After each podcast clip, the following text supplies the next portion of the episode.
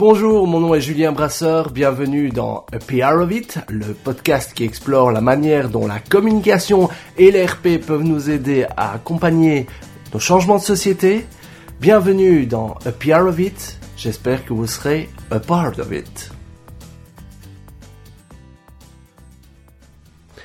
Bonjour. Dans nos métiers de communicants, c'est généralement l'actualité qui guide nos choix éditoriaux. Et d'actu, mon invité n'en a pas manqué ces derniers temps raison pour laquelle son choix s'est imposé naturellement. J'accueille donc aujourd'hui Stéphane Salberter, qui, après un impressionnant parcours à la tête de la communication corporate de grands noms de la finance, a récemment fait parler de lui coup sur coup. D'une part pour la création de son entreprise de consultance Kersel, pour avoir relancé le 19, un centre d'auto-formation au codage, avoir rejoint Canto en tant que senior advisor, ou encore pour sa collaboration avec le cercle d'affaires B19. Il n'en fallait pas beaucoup plus pour lui proposer de passer une demi-heure à échanger sur le rôle des RP et de la communication dans l'accompagnement du changement sociétal. Avec lui, nous avons abordé l'importance de retourner au cœur des missions initiales des entreprises pour entamer cette transition. J'ai particulièrement apprécié sa façon de présenter la fonction de communication et de marketing, à savoir donner à vos interlocuteurs les outils leur permettant de créer leurs propres histoires. J'ai également profité de l'avoir sous la main pour lui demander, au vu de son beau parcours dans la communication corporate, quelles étaient les qualités et points d'amélioration des gens de RP qu'il avait pu rencontrer. Vous le remarquerez, Stéphane manie les cases, les références, les statistiques avec une essence déconcertante. Ne vous inquiétez pas, vous retrouverez comme d'habitude la plupart de ces infos dans les show notes de cet épisode. Alors je m'excuse d'emblée pour les bruits de foreuse qui ont quelque peu perturbé le début de l'interview. Rassurez-vous, elles se tairont après quelques minutes. Je vous remercie et à très bientôt. Bonne écoute.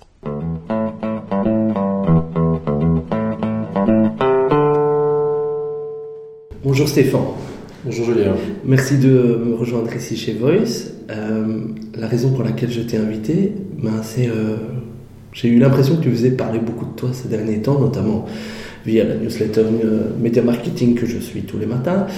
Et donc voilà, j'étais vu euh, démarrer un projet avec l'école 19 euh, ici à Bruxelles. Je t'ai vu rejoindre pour certains projets le bureau à Canto. j'ai entendu parler d'autres initiatives comme l'association avec Oxypress sur les conférences au, B19. Je me suis dit, ben tiens, voilà, j'ai déjà eu l'occasion de te rencontrer sur différents projets, euh, notamment chez ING, et euh, tu abordes notamment sur ton profil LinkedIn des notions qui, m'interpellent moi, à savoir tout ce qui est share value, tout ce qui est purpose. Et donc, c'est des, des, concepts qui résonnent assez bien chez moi. Et donc, je, je, profite de ton actualité pour, euh, pour t'interpeller là-dessus.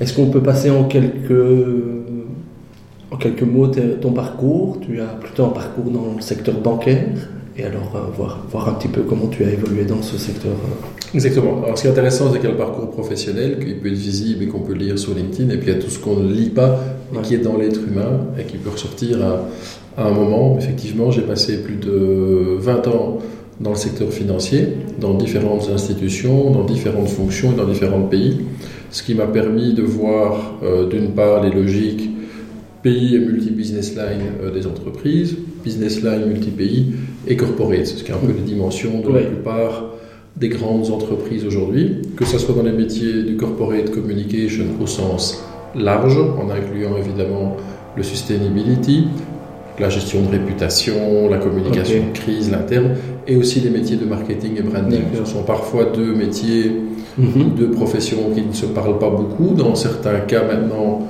on commence à fusionner ça au niveau des, euh, des organisations, dans d'autres pas. Mais ce qui m'a permis de, de, voir tout ça, avec quelques spécificités peut-être, c'est d'avoir beaucoup travaillé sur ce qu'on appelle la, la C-suite, donc les, mm. euh, tout ce qui est CFO, CEO, mais aussi euh, également cette clientèle de C-suite, à savoir les chefs d'entreprise, tant pour leur vie professionnelle en corporate banking, commercial banking, ou également vie privée avec le private banking. Donc tout ce qui est mass affluent, et autres, une, certaine euh, probablement expertise et aussi... Je t'interromps, euh, c'est une thématique que j'ai évoquée dans un, épisode précédent. Euh, généralement, le, tout ce qui est réputation, on occulte, on s'occupe surtout du discours, on s'occupe de, diffuser ce qu'est le discours, mais le, rôle de conseil à la C-suite est un rôle qui est peu valorisé aujourd'hui encore dans, l'image des RP, notamment de la communication corporate. Dans ton expérience, tu as eu d'emblée euh, ta place à, la, table des décideurs auprès de la C-suite pour, les challenger sur la réputation, pour donner des conseils sur la manière dont... Euh, euh, l'entreprise doit aussi s'orienter en fonction de la, réputation qu'elle a? Alors j'ai toujours posé beaucoup de questions. Et c'est évident que quand je reçois un, plan stratégique et qu'on me de le communiquer, la première chose que je fais, c'est de poser des questions par rapport au plan lui-même, avant même la communication et les différents éléments, et de voir quel est le, le bénéfice de ce plan versus les potentiels coûts, coûts réputationnels, euh, notamment. Euh, c'est une place qui se gagne aussi, c'est pas gagné non plus avec tous les, dirigeants, mais ce que l'on voit aujourd'hui par exemple, il y a un cas qui me paraît très intéressant, c'est ce qui est en train de se passer chez Proximus, où l'ancienne euh, DIRCOM Neil, pour pas la, la citer, vient de nommer Strategic Advisor. Et donc ça montre, et c'était encore euh, confirmé par deux études de chasseurs de tête anglo-saxons, chasseurs de tête spécialisés dans le monde des corporate affairs, je préfère ce mot-là que la communication, qui est une action, qui montre que finalement, les gens qui gèrent aujourd'hui les actifs intangibles, qui gèrent aussi la perception, qui gèrent aussi la réputation, ils ont une vue d'hélicoptère de l'entreprise, ils ont aussi une vue de l'ensemble des demandes des différentes parties prenantes, qui peuvent être des demandes qui apparaissent à la base contradictoires.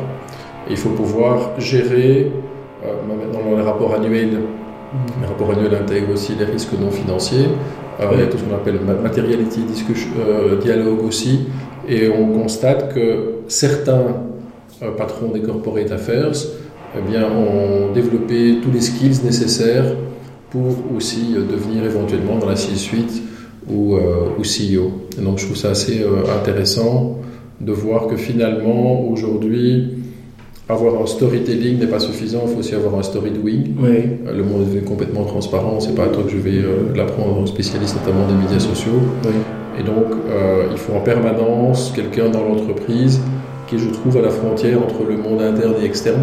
Mhm. Parce que même si on parle souvent de changement de carrière, de changement d'employeur, j'ai quand même été frappé tout au long de ma carrière dans les grandes organisations de voir finalement le, que beaucoup de gens ont encore fait toute leur carrière dans le même établissement. C'est pas juste, pas une critique, c'est juste un fait, et ça a beaucoup d'avantages euh, mhm. aussi. Mais que la fonction pour la communication doit aussi amener la voix du monde extérieur sans complaisance. D'accord. et comment concrètement, quel type de reporting tu amènes alors à, la table de la C-suite pour euh, voilà pour euh, réorienter les réorienter les actions, démontrer des opportunités à prendre évaluer certaines euh, actions qui ont été prises Alors plus qu'un reporting, je crois que c'est avant tout un dialogue, et c'est d'être capable, euh, tout en étant le, messager, de bien faire la différence, ce n'est pas toujours son opinion, mais de pouvoir brosser, avoir un tableau assez holistique. J'ai le plaisir vraiment de voir que dans le cadre de la transformation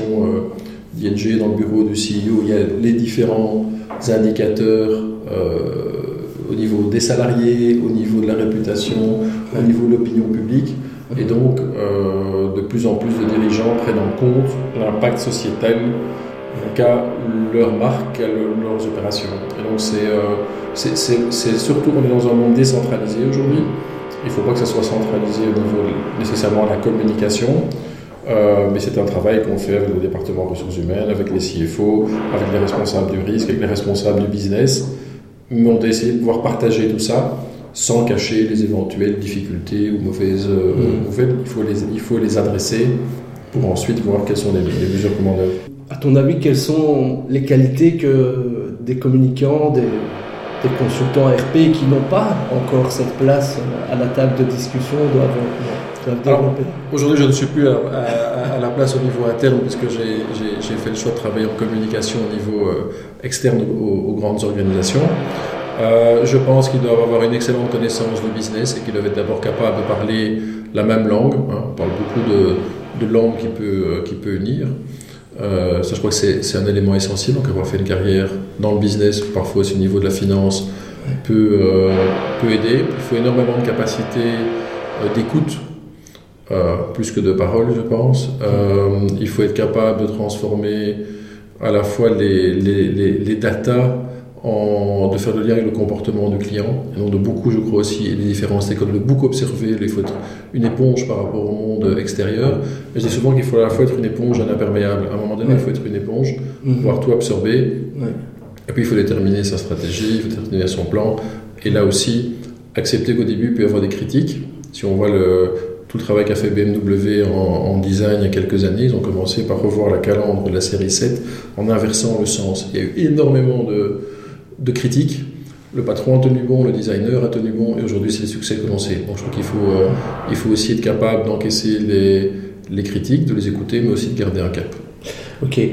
Euh, en termes d'outils euh, que tu peux avoir dans ton arsenal pour étayer tes propos, je parle d'outils parce que des questions que je, je me pose aussi, c'est quels outils quels, utiliser pour attester de, de l'efficacité des actions de communication.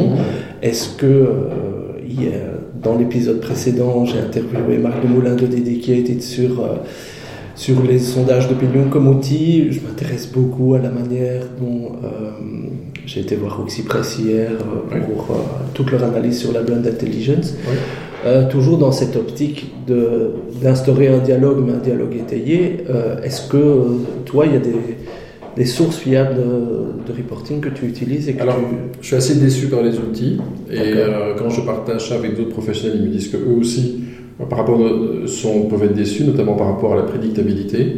Rien, rien, ne, rien ne remplace aujourd'hui encore une analyse humaine euh, de tous les, les- les- les agrégats non structurés de, de contenu. Et il y a des, des initiatives. On l'a vu dans les élections françaises. Si les sondages classiques euh, avaient été mis à mal, je pense qu'on n'aurait plus jamais eu un prix teinturier sur les plateaux de télévision. On aurait eu ceux qui, qui faisaient des enquêtes par rapport au contenu publié sur les médias sociaux. Ça n'a pas été le cas. Euh, mais on, on voit ici cette différence, cette difficulté à mesurer réellement qui influence qui, euh, mais qui aussi a de l'impact, y a de l'impact sur la consommation. Parce qu'on voit quand même beaucoup de marques de luxe qui aujourd'hui euh, dépensent beaucoup d'argent pour euh, attirer les, les influenceuses, mais est-ce que parmi, ou influenceurs, est-ce que parmi leurs milliers ou centaines de milliers de followers, il y en a suffisamment qui sont capables d'acheter des sacs à 2 ou 3 000 euros on, en, on en doute. Donc je crois qu'il faut regarder l'efficacité. Je pense que prendre que des KPI de communication, c'est intéressant, mais c'est réducteur. Il faut avoir les vrais KPI par rapport à l'objectif qui est toujours, au final, de légitimer la place de l'entreprise dans la société. Et si c'est une entreprise commerciale, eh bien, de, de vendre et d'avoir euh, alors des bons KPI au niveau des salariés, au niveau des shareholders, au niveau des différents stakeholders. Mais il ne faut pas se tromper d'objectif. on a déjà un peu évoqué euh, cette euh, frontière qui se qui s'atténue entre la communication qui, qui gère la réputation versus euh, le marketing qui fait. soutient les ventes. Dans les deux KPI que tu donnes ici, tu as d'un côté des, des KPI qui sont plus réputationnels et d'autres de la, de- du soutien des ventes.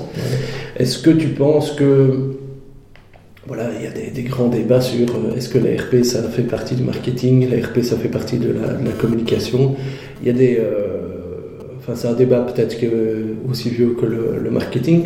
Comment tu te situes là-dessus? Pour moi, pour moi, ce sont euh, euh, two sides of the same coin. Donc, ce sont deux, deux côtés de la même pièce. Et euh, branding et réputation fonctionnent euh, main dans la main. Le la réputation, on commence à s'en soucier quand on a un problème. Et quand il y a des crises, alors à ce moment-là, on va peut-être travailler un peu plus dessus. Mais euh, pour moi, aujourd'hui, il y a ou bien une approche, il y avait auparavant une approche qu'on pourrait considérer comme pyramidale, avec tout en haut euh, des métiers plus nobles et soi-disant plus nobles, et qui étaient peut-être détachés du commercial, et tout en bas, euh, et qui, a- qui est un modèle plus, euh, peut-être plus latin, euh, et puis un modèle anglo-saxon que je considère comme beaucoup plus circulaire. Euh, et je pense qu'aujourd'hui, ce débat n'a plus lieu d'être et qu'aujourd'hui, on a, on, on a, avant tout, on est- quand on est dans une entreprise commerciale, on est là pour faire du business et si ça, part, si ça passe par créer du sens parce que c'est ce qui fonctionne, eh bien c'est ce qu'on va faire. Ça, on peut, on peut peut-être euh, y laisser ses idéaux euh, euh, parfois, mais il faut jamais oublier quel est l'objectif parce que créer de la valeur, Mhm. si on connecte People, Planet et Prosperity, Mhm. euh, plutôt que Profit, c'est bénéfique pour tout le monde. Et donc il y a tout un mouvement aux États-Unis, initié par quelques milliardaires, mais suivi par beaucoup d'entreprises. Il y avait encore, je crois c'était le patron d'Unilever ou Procter à, Cologne qui l'avait dit, use your voice for good, mhm. euh, parce que c'est non seulement bon pour la planète et bon pour le profit. Je crois qu'on ne va pas les opposer, mais on doit les réunir.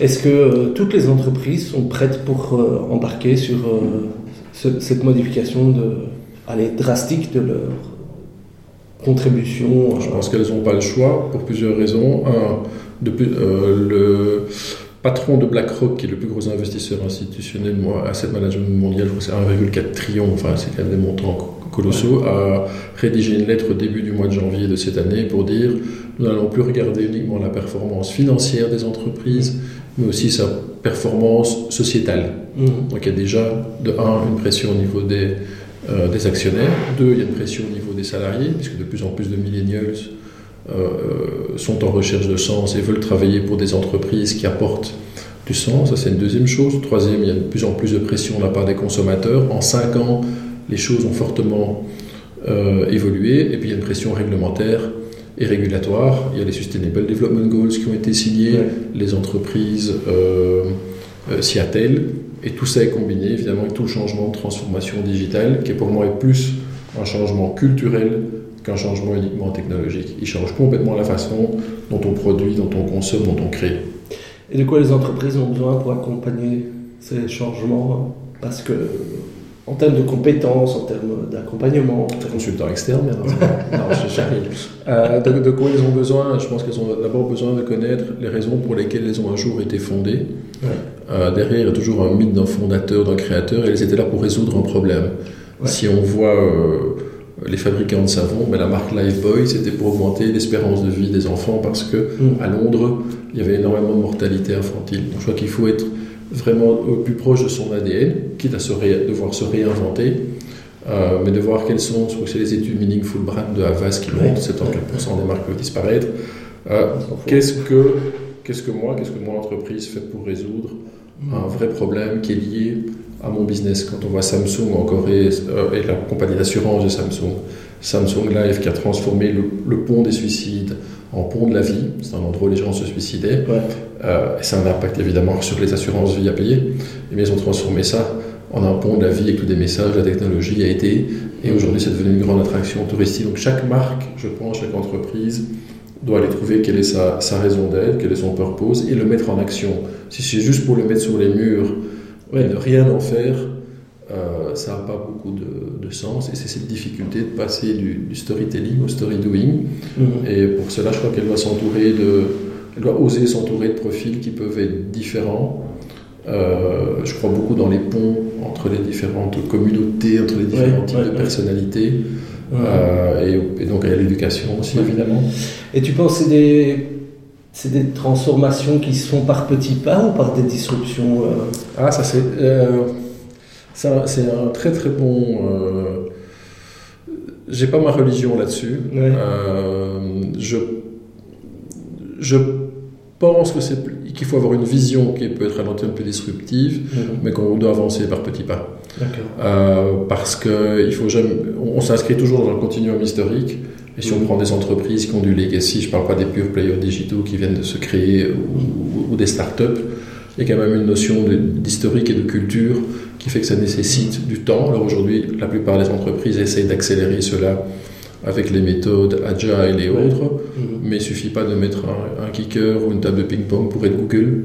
Et donc quand vous avez, euh, voilà, si vous regardez aussi aujourd'hui en Belgique, c'est pas évident quand il y a une transformation mhm. Importante. De, de, ne pas garder les gens qui sont là depuis 20 ou 30 ans, ne fait pour des questions de passif social. Et donc, euh, et donc c'est un processus pas à pas avec des actions concrètes plutôt que des posters sur les murs. Est-ce que, en fait, euh, le why, euh, qui est le point de départ d'une transformation, tu parlais des savons, ils reviennent, on revient toujours à son why initial et c'est de le, de le réaffirmer en fait d'une certaine manière et pour, pour voir dans quoi il s'inscrit aujourd'hui dans Et parfois, les entreprises ont dévié de leur why initial et euh, la transformation aura plus de sens si elle se réinscrit dans, dans leur logique. Un bon cas pour moi, c'est Kruidvat qui, je pense que c'est eux qui a décidé de ne plus vendre de tabac dans ces magasins parce que ce n'était pas lié à leurs promesses. Ils se sont rendus compte qu'ils avaient, bon, peut-être qu'à court terme, ils détruisent de la valeur puisqu'ils vont vendre moins, mais ils savent qu'à long terme, il faut, ils vont en créer plus. Et donc, je crois que cette notion aussi de, de long terme est importante. Mhm. Le why, c'est aussi euh, l'audace, c'est aussi euh, se donner, euh, jeter la balle un peu plus loin pour se dire ben, on va y aller, on va le suivre. Quelque part, il y a une fonction de, de, communication aussi bien interne qu'externe pour créer une dynamique positive, un, enthousiasme, une dynamique. Je pense que c'est des choses que, qui peuvent être faites. Et ça permet aussi de que ces dynamiques ne soient pas uniquement top-down. Je ne sais pas si tu as des exemples de, de transformation d'entreprise qui, où l'accompagnement où on a impliqué le, personnel et les stakeholders internes pour pouvoir... Euh, Je crois que ça se fait de, bien heureusement de, de, plus en plus. Il faut trouver quels sont les éléments culturels mm. qui, peuvent venir, euh, qui peuvent venir tout le monde et qui, qui rend unique. J'ai récemment travaillé dans une entreprise où euh, le matin, les gens étaient capables de faire un jogging de 10 km entre eux et le soir d'aller voir de l'art contemporain. C'était unique à cette entreprise et donc euh, il y a toute une série d'actions qui sont, qui sont menées euh, pour donner les outils aux gens. Et donc de plus en plus la communication ou le marketing c'est de donner les outils aux gens pour que les gens puissent créer leur propre story, leur propre contenu, l'engager et donc on, on, est dans un monde totalement décentralisé et il faut l'accepter parce que beaucoup de métiers historiquement qui venaient de la publicité et du payant étaient des métiers de planning et de contrôle. Alors que les métiers, historiquement aussi, de la communication dite corporate, étaient des métiers qui étaient issus de la politique, du journalisme, donc des stories, et donc aussi du, du earned, et de la gestion de l'imprévu, mhm. par rapport à un monde de la gestion du chiffre, du prévu. Et ces deux mondes doivent maintenant s'unir pour travailler ensemble, et c'est pas, c'est pas facile, évidemment, euh, parce que déjà, ne fût-ce que l'attitude par rapport aux critiques, euh, on le voit, certaines marques arrivent très bien à gérer les, critiques, à dialoguer, et d'autres vont encore avoir comme réflexe de, supprimer les posts qui peuvent être négatifs. Et donc, euh, je crois profondément au dialogue, mm-hmm. et à avoir un dialogue, de ne jamais refuser le dialogue en tout cas. Sur ton profil LinkedIn, tu appelles une notion que je ne connaissais pas, tu parles de reputation economy. Est-ce que tu peux expliquer un petit peu bah Oui, je crois qu'aujourd'hui, il y a une acceptance sociale de plus en plus euh, importante à avoir pour pouvoir opérer. Sinon, vous vous faites tout de suite euh, éjecter du, système. et donc, l'économie de la réputation, pour moi, c'est de prendre comme premier paramètre euh, la réputation en vue de pouvoir opérer. Donc, il y a certaines entreprises, on le voit aujourd'hui, qui sont en train, on, on le voit avec Accenture par exemple, qui ont gagné leur licence pour opérer sur le marché de la créativité. Ouais. C'était pas gagné. Il y a un article de Jean-François Sacré, encore deux jours, sur les, groupes de les groupes de consultance qui sont en train d'entrer. Euh, certains vont arriver à gagner leur, euh, leur licence à opérer grâce à leur réputation et aux actions qu'elles vont mener, et d'autres peut-être pas. Et, mais on le voit aussi que les groupes médias sont en train aujourd'hui d'intégrer de, plus en plus des fonctions de, de stratégie et de conseil. Certains vont pouvoir y arriver grâce à leur culture, d'autres n'y arriveront pas parce que ça n'est pas du tout dans leur, euh, dans le core business. Je constate quand même depuis 2-3 ans, alors que c'était pas une habitude sur le marché belge, que de plus en plus de clients sont prêts à payer maintenant pour du, conseil et, du vrai véritable accompagnement stratégique qui est neutre et indépendant des moyens de production.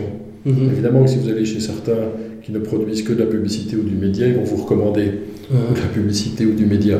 Et le client est en recherche aujourd'hui d'avoir un partenaire en qui il peut avoir lui aussi confiance et qui va lui recommander le meilleur mix de communication. Mhm. Il y a tellement de touchpoints aujourd'hui. Oui, oui, c'est ça. Si on n'est pas rémunéré sur les touchpoints, mhm. mais sur le conseil, ça donne. Voilà, j'ai en son temps travaillé pour une banque qui avait le conseil impartial comme, euh, comme, comme, tagline, et euh, je pense que ce conseil impartial devient de plus en plus important. Tu es issu du domaine bancaire. il y a eu beaucoup de critiques ces derniers temps sur. Euh, euh, l'authenticité de l'influence euh, des influenceurs, notamment avec, euh, différents scandales qui ont émergé. Il y a une très belle enquête dans, dans le New York Times qui a parlé de, de ces followers achetés. Est-ce que justement, pour l'influence, il n'est pas temps d'avoir un, tiers validant qui puisse attester ou pas de la réelle influence des influenceurs? J'ai vu, je n'ai pas creusé beaucoup plus loin, mais qu'il y aurait un blockchain de l'influence, à savoir d'une validation effective des membres d'une plateforme d'influenceurs et, d'attester de, vis-à-vis des, euh, des clients de cette plateforme, de dire, ben voilà, si vous nous confiez du contenu qui va être amplifié, voilà comment on, va, comment on valide le...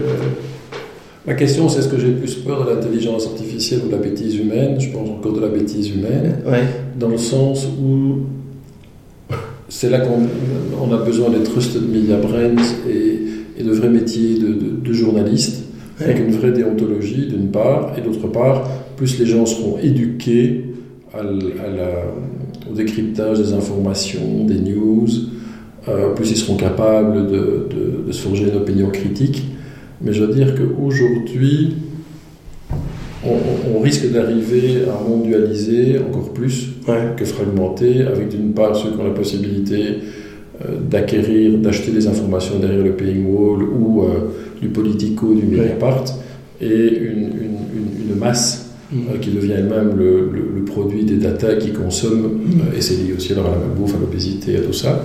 néanmoins, je suis quelqu'un d'excessivement positif en être humain, et je pense voilà, tous les changements au niveau du fil Facebook, toute la campagne que fait Facebook en print.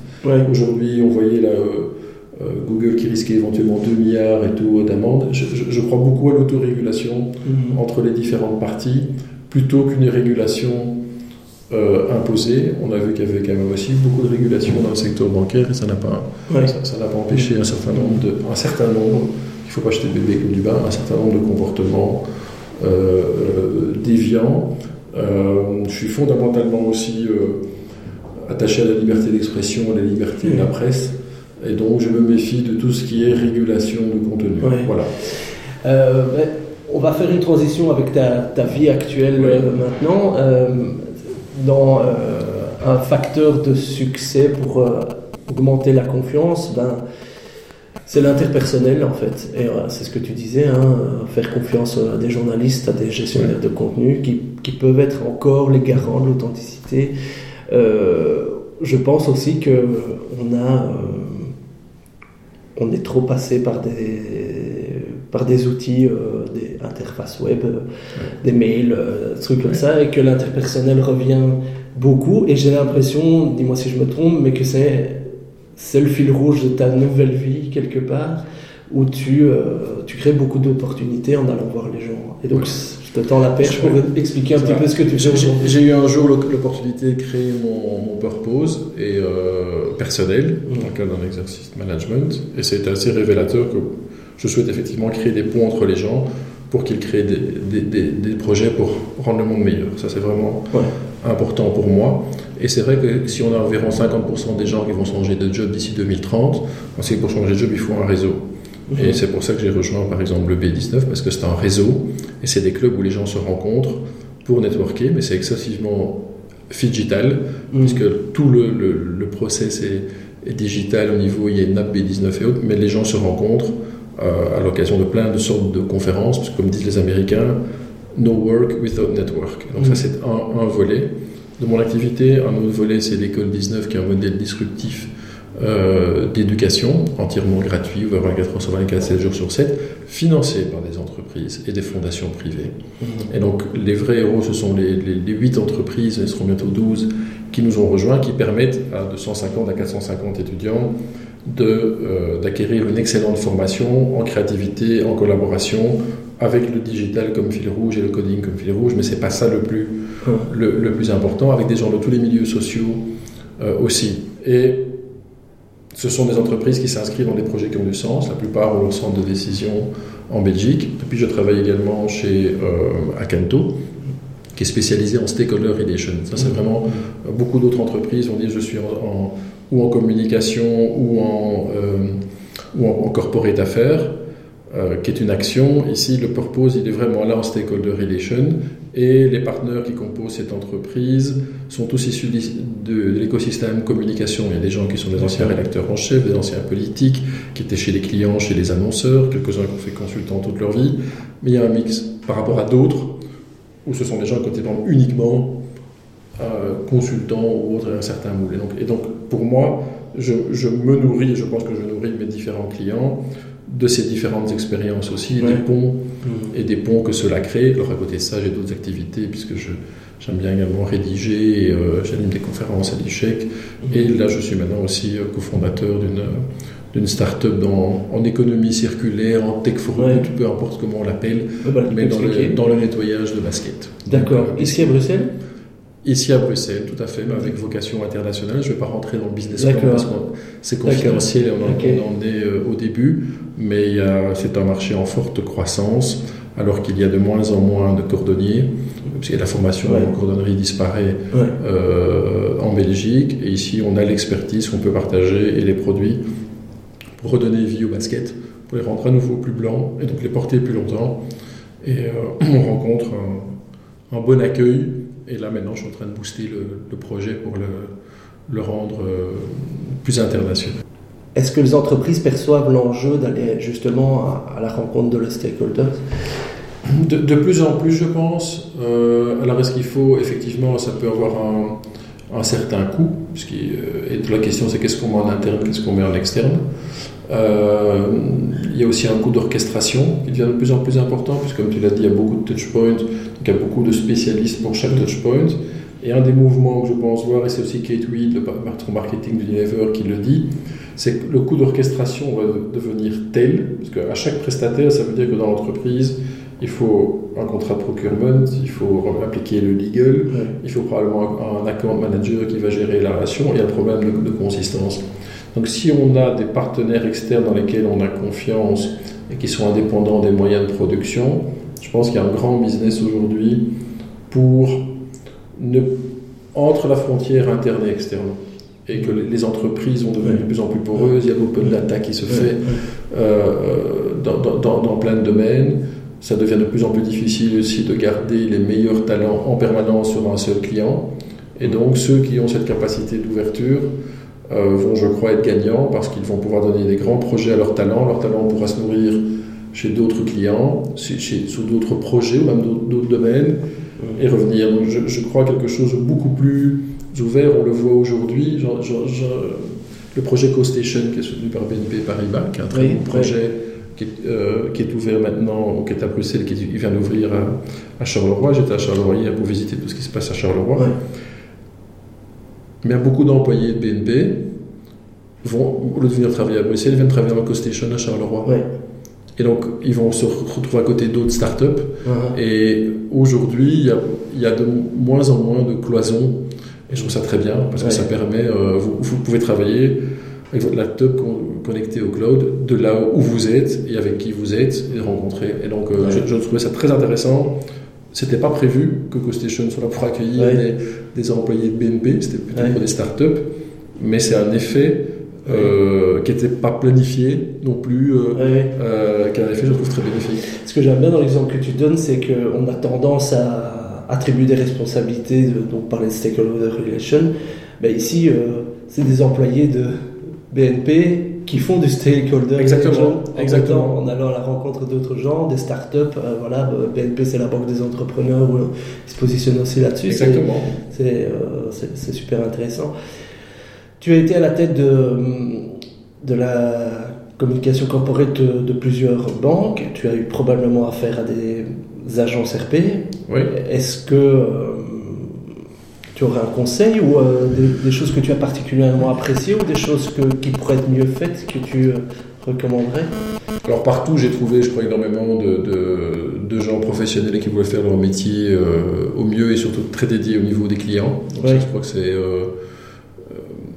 Il y, a deux éléments qui, qui, me frappent. Un, le premier, c'est que c'est l'exclusivité sectorielle. Mmh. Euh, dans le monde de la communication. On n'a pas dans le monde quasi des ressources humaines ou de la stratégie. C'est-à-dire que si vous allez chez un des Big Five, BCG, McKinsey et autres, vous savez pertinemment bien qu'ils travaillent pour vos concurrents, et vous êtes content parce que vous vous dites, il a une vue d'ensemble, il donnera des bons conseils. Dans la communication, on fait alors que la marque, la gestion de la marque et la réputation, c'est important, on fait le contraire. C'est-à-dire que chaque agence a, et, les réseaux sont créés comme ça, sa marque de voiture, sa banque, son opérateur télécom. Et donc, il y a parfois un manque de spécialisation et de connaissances. Et pourquoi ne pourrait-on pas avoir une agence qui a euh, quatre marques de voitures et qui va être nickel euh, en voiture ou en banque ou autre chose? C'est une première réflexion par rapport. Euh, et donc, on a des gens qui, qui, sont très calés dans leur métier, mais qui parfois sont limités dans, dans, la connaissance du secteur dans, le, dans, dans, lequel. La deuxième chose que je voulais dire par rapport aux agences, c'est comme chez certains, il n'y a pas une connaissance non plus importante de comment ça fonctionne chez le client. Elle manque des opportunités pour le client, mais aussi pour elle d'élargir le business. Il y a souvent encore des, notamment en communication interne, sur le lien entre public affaires et RP, entre, entre marketing et communication corporate. Et donc, euh, elles parfois tendance à rester dans le briefing qu'on leur a donné, alors qu'elles pourraient mieux aider le client et aussi mieux gagner leur vie si elles avaient une vision plus large.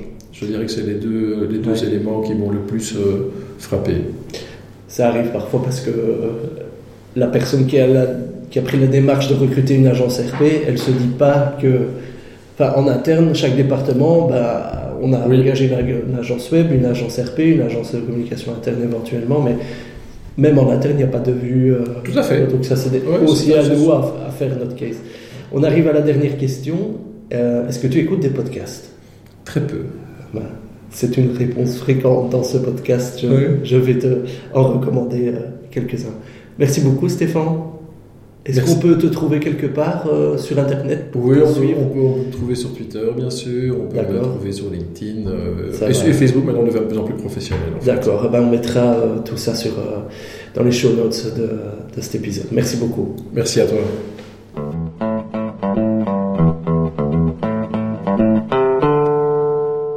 Merci d'écouter Happy Laissez-moi vos commentaires via facebook.com slash podcast ou via Twitter arrobase underscore podcast. Pour m'encourager à aller dire à iTunes combien vous aimez ce podcast avec 5 étoiles de préférence. Merci et à très bientôt.